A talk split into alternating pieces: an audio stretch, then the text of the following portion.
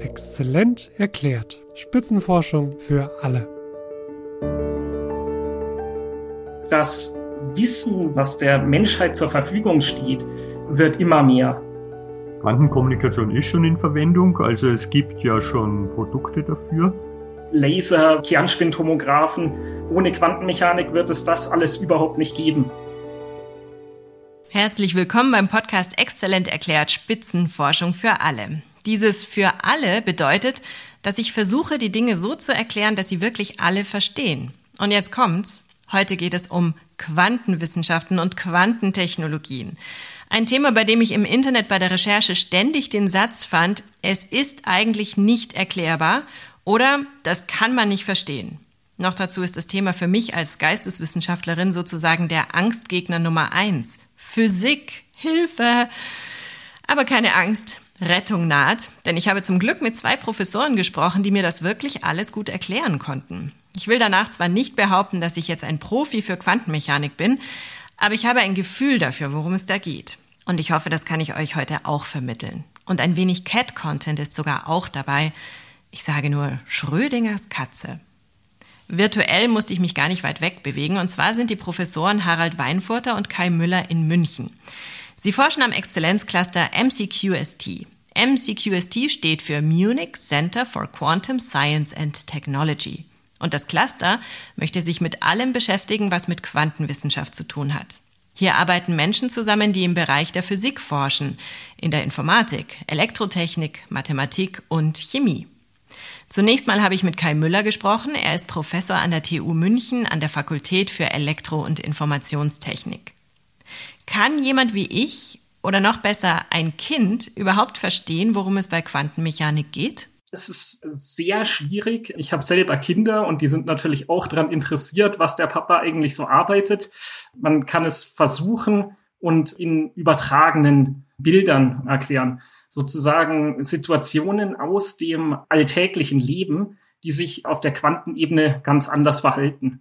Also sobald man bei Teilchen, bei unserer Materie oder beim Licht in die ganz mikroskopische Ebene reingeht, sobald man sich anschaut, wie sich die einzelnen Bestandteile, einzelne Lichtteilchen oder einzelne Elektronen, aus denen unsere Materie aufgebaut ist, verhalten sich komplett anders, als wir das von unserem Leben kennen. Wenn ich selber in meinem Zimmer bin und ich will rausgehen, dann muss ich die Tür aufmachen. Und wenn ich hundertmal gegen die Tür laufe, dann falle ich hundertmal um. In der Quantenmechanik zum Beispiel gibt es diesen Effekt des Tunnelns, dass eine Barriere, die einer Tür jetzt ähnlich kommen würde, man auch mit einer gewissen Wahrscheinlichkeit, wenn man dagegen läuft, durch die Tür durchkommt und auf der anderen Seite rauskommt, ohne die Tür geöffnet zu haben. Und ja, solche Beispiele verwende ich dann komplett entgegen der Logik, die wir aus dem alltäglichen Leben kennen. Wenn man sich damit beschäftigt, ist es alles wieder sehr logisch. Den Tunneleffekt habe ich mir nochmal genauer angeschaut, denn das Beispiel mit der Tür hat mich neugierig gemacht. Nur so gibt es zum Beispiel radioaktiven Zerfall. Im Atomkern befinden sich Protonen und Neutronen. Die starke Wechselwirkung sorgt dafür, dass die Teilchen auf einem engen Raum zusammengehalten werden, obwohl sich positiv geladene Protonen gegenseitig abstoßen. Diese starke Wechselwirkung hat nur eine kurze Reichweite.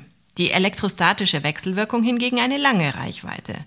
Die Teilchen im Kern sitzen quasi fest in einer Potentialmulde, die man sich etwa wie ein Bällebad vorstellen kann. Die klassische Physik würde davon ausgehen, dass die Teilchen immer im Kern bleiben tun sie aber nicht. Denn nach der Quantentheorie kann es passieren, dass ein Teilchen diese Barriere durchdringt und dann außerhalb des Kerns ist. Der Kern ist damit dann radioaktiv zerfallen. Zurück zu Kai Müller. Sie haben einen Vortrag gehalten, der mit folgenden Worten beschrieben war. Eine Einführung in die Wesenszüge einer Theorie, die die Grenzen unseres Vorstellungsvermögens strapaziert aber das Verhalten von elementaren Teilchen beschreibt und die Grundlage für revolutionäre Technologien bildet. Das ist eine sehr gute Zusammenfassung, ja. Es geht hier also um winzigste Teilchen und deren Eigenschaften und Verhaltensweisen. Wenn ich winzigste Teilchen sage, meine ich übrigens etwa Atomgröße. Und diese Teilchen verhalten sich eben komplett anders, als wir es in unserer großen sichtbaren Welt gewohnt sind. Warum sie das tun, wissen wir nicht. Aber dass sie es tun, das können wir uns zunutze machen. Professor Harald Weinfurter ist Experimentalphysiker und er beschreibt es so. Ja, für die Quantenmechanik brauchen wir nur Eigenschaften, die wir in der klassischen Welt nicht haben. Zum Beispiel vor allem dieses äh, Superpositionsprinzip. Das sind einfach Systeme, die in zwei Zuständen sein können, so wie eine Münze, Kopf und Zahl. Und diese beiden Zustände sind jetzt nicht ausschließlich nur möglich, sondern die können eben auch zusammen dargestellt werden in einer Überlagerung. Und das ist aber noch einmal etwas anderes, wird sehr oft mit so einem zufälligen Entweder-Oder verwechselt. Also es ist noch viel stärker als dieses zufällige Entweder-Oder, sondern es ist wirklich eben diese Kombination von beiden Möglichkeiten, die uns aber dann damit eben aus diesen zwei Möglichkeiten eigentlich sehr viele Möglichkeiten machen, weil eben alle Überlagerungsmöglichkeiten dann vorliegen können. Um sich die vielen Möglichkeiten vorzustellen, hilft eine Kugel. In der klassischen Welt kann man die Münze nur entweder so hinlegen, dass die Kopf auf der Kugel genau am Nordpol zeigt, oder so, dass die Zahl genau am Südpol zeigt. Im Gegensatz dazu kann man eine Quantenmünze in jedem beliebigen Zustand präparieren, der auf der Kugeloberfläche liegt. Liegt der präparierte Zustand beispielsweise auf dem Äquator, so ist dieser zu gleichen Teilen Kopf und Zahl. Eine Messung, eine Messung würde jedoch diese Superposition zerstören. Man würde mit 50% Wahrscheinlichkeit Kopf, mit 50% Wahrscheinlichkeit Zahl finden. Der Zufall bestimmt das Ergebnis. Seltsam, dass eine so gut verstandene Theorie den Zufall beinhaltet. Warum sich einzelne Elektronen oder einzelne Lichtteilchen so verhalten, wie sie es tun, darauf können wir als Wissenschaftler keine Antwort finden. Wir können es aber sehr genau beschreiben und basierend auf dieser Beschreibung dann neue Effekte vorhersagen. Und die Theorie, die sich nicht widerlegen lässt und alles, was man experimentell messen kann, richtig vorhersagt. Das wird dann als äh, gültige Theorie angenommen. Und in dieser Hinsicht ist die Quantenmechanik eine äußerst robuste Theorie, weil sämtliche Vorhersagen, die ja jetzt äh, seit der Erfindung der Quantenmechanik theoretisch im Raum standen, auch experimentell bestätigt wurden. Und wenn wir jetzt denken, wir hatten noch nie etwas mit Quanten zu tun, das ist nur Zukunftsmusik, dann stimmt das ganz und gar nicht. Eine der ersten Punkte, die überhaupt zur Entdeckung äh, der Quanteneigenschaften geführt haben, war der Fotoeffekt. Und den Fotoeffekt, den nutzen wir jetzt wirklich überall. Okay, also der Fotoeffekt, der steckt jetzt zum Beispiel in der CCD-Kamera, mit der wir uns da gegenseitig anschauen. Äh, der steckt aber auch in Photovoltaik-Bauteilen und überall drinnen. Also einerseits haben wir mit dem Fotoeffekt die Quantenphysik eigentlich erst wirklich zu lernen begonnen. Aber umgekehrt äh, benutzen wir den auch schon überall. Ja. Und da gibt's dann andere Effekte auch so ähnlich. Und es, es werden immer mehr und mehr Sachen. Der Fotoeffekt oder auch photoelektrische Effekt wurde 1887 von Heinrich Hertz entdeckt. Albert Einstein konnte dann richtig deuten, was da eigentlich passierte und erhielt vor allem dafür dann 1921 den Nobelpreis für Physik. Kurz gesagt ist das der Effekt, dass Licht aus der Oberfläche eines Festkörpers Elektronen herauslösen kann oder, wie bei der Photovoltaik, in Halbleitern elektrische Spannungsunterschiede und damit elektrische Ströme möglich macht. Wenn wir schon gerade bei der Geschichte sind, kann ich hier auch noch ein paar Informationen einfügen. Die Grundlagen der Quantenmechanik wurden zwischen 1925 und 1932 erarbeitet, und zwar von Physikern, deren Namen wir heute noch kennen. Werner Heisenberg, Erwin Schrödinger, Max Born und andere waren das. Die Basis wurde also damals gelegt und ohne diese Erkenntnisse wären zum Beispiel Computer gar nicht möglich gewesen. Oder Laser oder MRT-Geräte. Diese Technologien sind längst in unseren Alltag integriert. Heute sprechen wir aber sozusagen von der Quantentechnologie der zweiten Generation. Da geht es beispielsweise um Quantencomputer, die nicht Informationen Bit für Bit verarbeiten, sondern sogenannte Quantenbits, Qubits genannt, nutzen und einige Aufgaben so sehr viel effizienter lösen können. Ich habe viel zu diesen Themen gelesen, muss aber sagen, dass mich das meiste eher noch mehr verwirrt hat. Viel anschaulicher und verständlicher fand ich die Gespräche mit den beiden Professoren Kai Müller und Harald Weinfurter. Aber was versprechen wir Menschen uns von den Quanten? Ich frage nochmal Professor Kai Müller. Naja, also auf der Grundlagenseite ist die Quantenmechanik ja dafür verantwortlich zu beschreiben, wie ganz viele Dinge unseres alltäglichen Lebens funktionieren. Also ohne dass man sich damit Gedanken macht, wie das funktioniert, würde es Licht und Elektronik ohne Quantenmechanik überhaupt nicht existieren.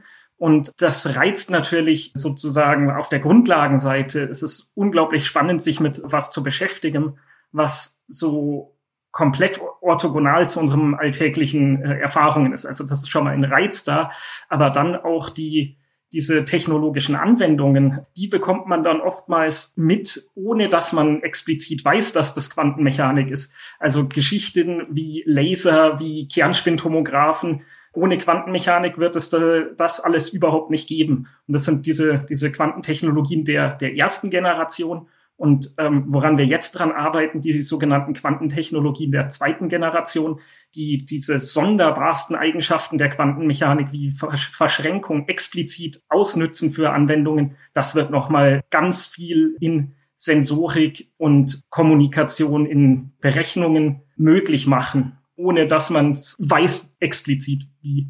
Mit Quantenanwendungen möchten wir also Aufgaben des alltäglichen Lebens besser gestalten. Entweder ressourcensparender, also mit weniger Energie, schneller oder mit ganz neuen Funktionen. Ein Beispiel dafür ist die Quantenkommunikation. Was ist Quantenkommunikation? Für die Quantenkommunikation versuchen wir, die konventionelle Kommunikation durch Quantenmethoden zu unterstützen.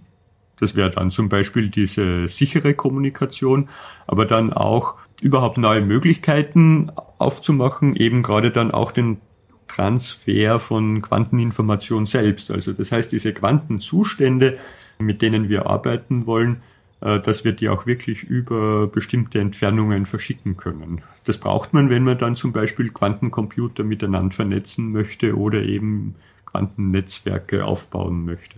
Ist die schon in Verwendung? Quantenkommunikation ist schon in Verwendung, also es gibt ja schon Produkte dafür. Das eine sind eben diese Geräte für die sichere Kommunikation, das ist Schlüsselaustausch. Das heißt, zwischen uns wird jetzt hier ein Schlüssel ausgetauscht und äh, wie er auch sonst ähm, mathematisch durch mathematische Algorithmen ausgetauscht werden würde. Also wenn wir uns irgendwie über Webseiten einloggen oder andere Methoden verwenden, dann läuft es immer über einen Schlüsselaustausch.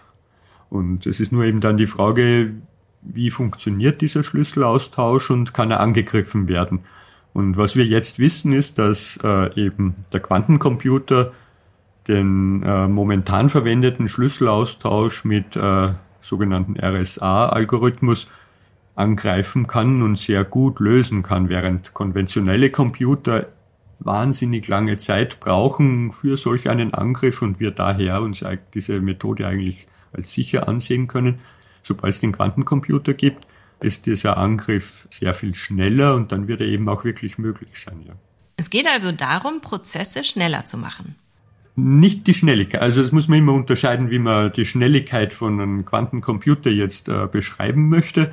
Das eine ist immer diese Gigahertz oder so etwas äh, Taktrate, mit der unsere Prozessoren hier jetzt arbeiten.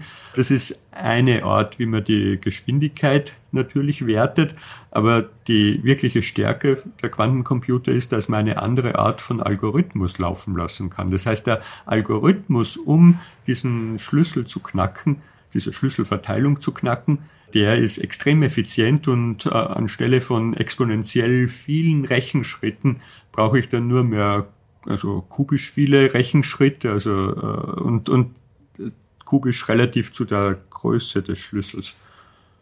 Und das ist dann eigentlich schon ungefähr in der Größe, die wir vorher brauchen, um uns überhaupt den, vom Zeitaufwand, um uns überhaupt den Schlüssel auszumachen. Also das heißt, der Abhörer würde nicht viel länger brauchen, um diesen Schlüssel zu knacken, als was wir brauchen, um ihn zu erzeugen. Professor Kai Müller bricht die Quantenkommunikation nochmal runter in vier Bereiche. Dann können wir uns das besser vorstellen.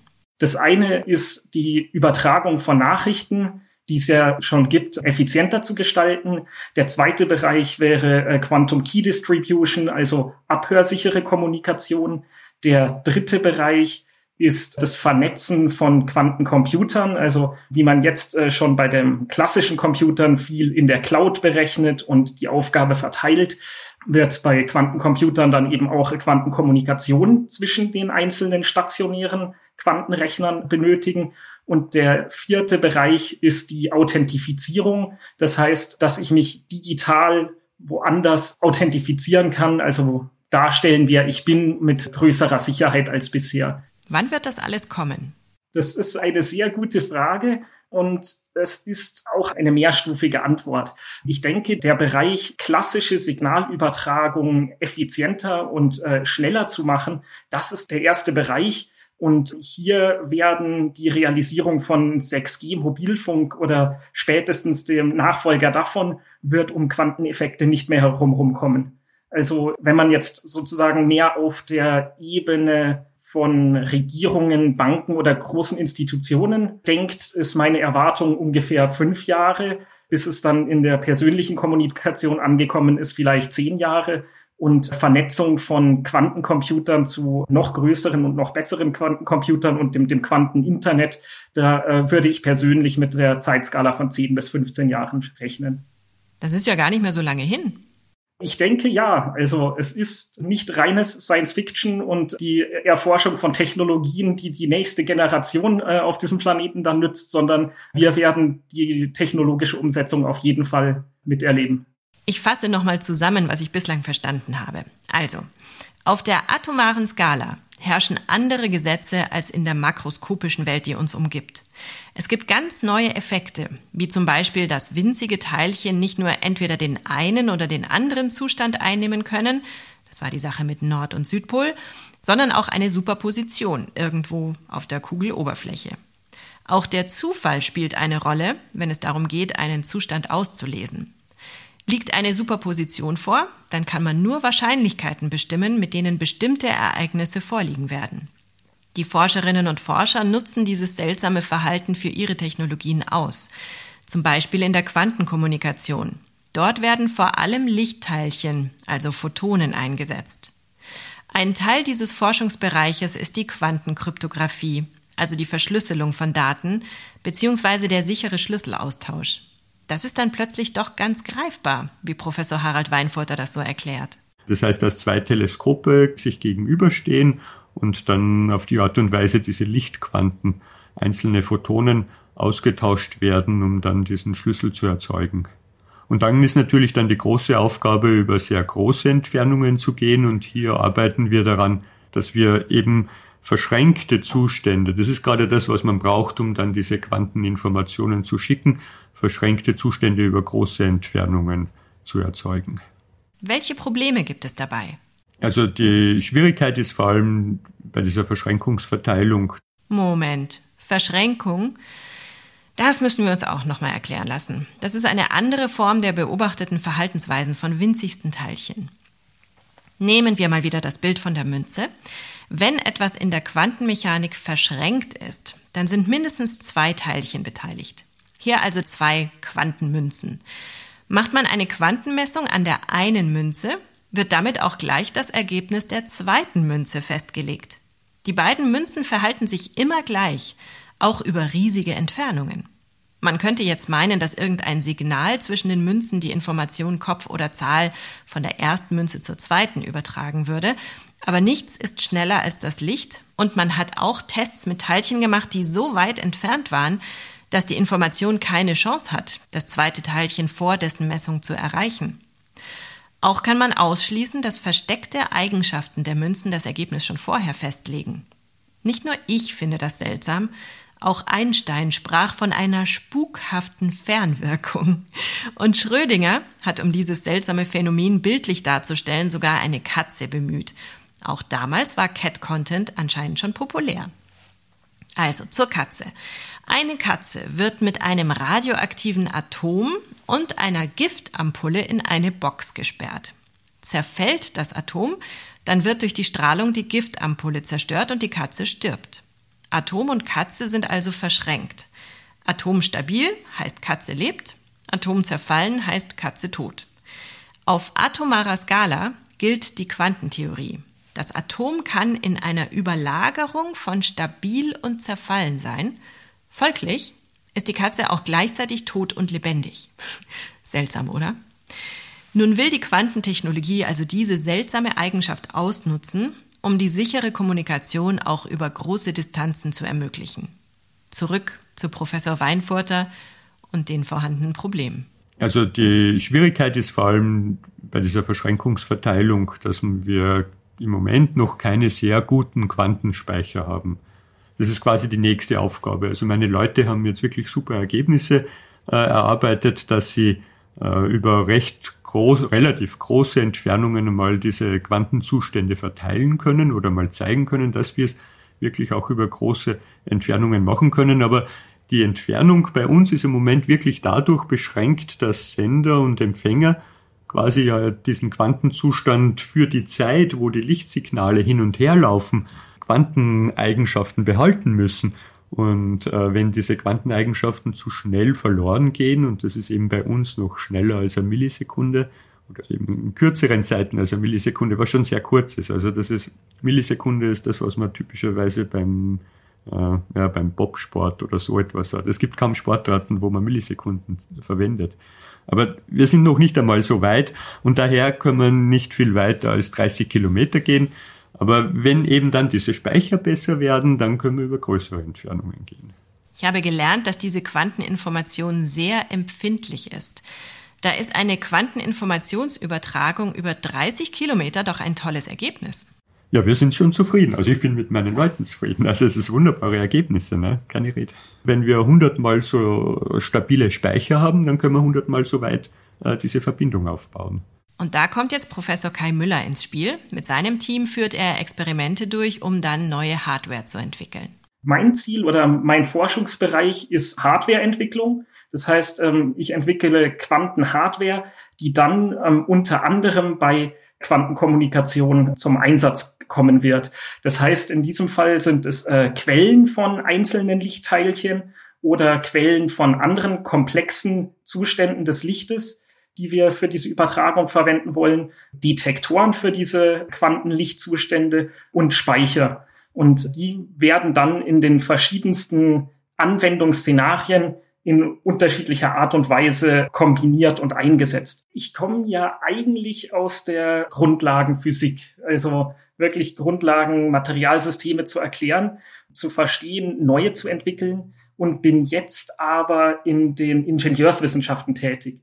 Und was ich als Ziel meiner Forschung mich wirklich freuen würde, wäre, wenn Effekte und Konzepte, an denen wir arbeiten, dann tatsächlich im breitbandigen Einsatz kommen. Also wenn jetzt die Telekom oder ein anderer Mobilfunk- oder Kommunikationsunternehmer in einigen Jahren Systeme verwendet, deren Grundlagen bei uns äh, gelegt wurden. Das, das würde mich sehr freuen.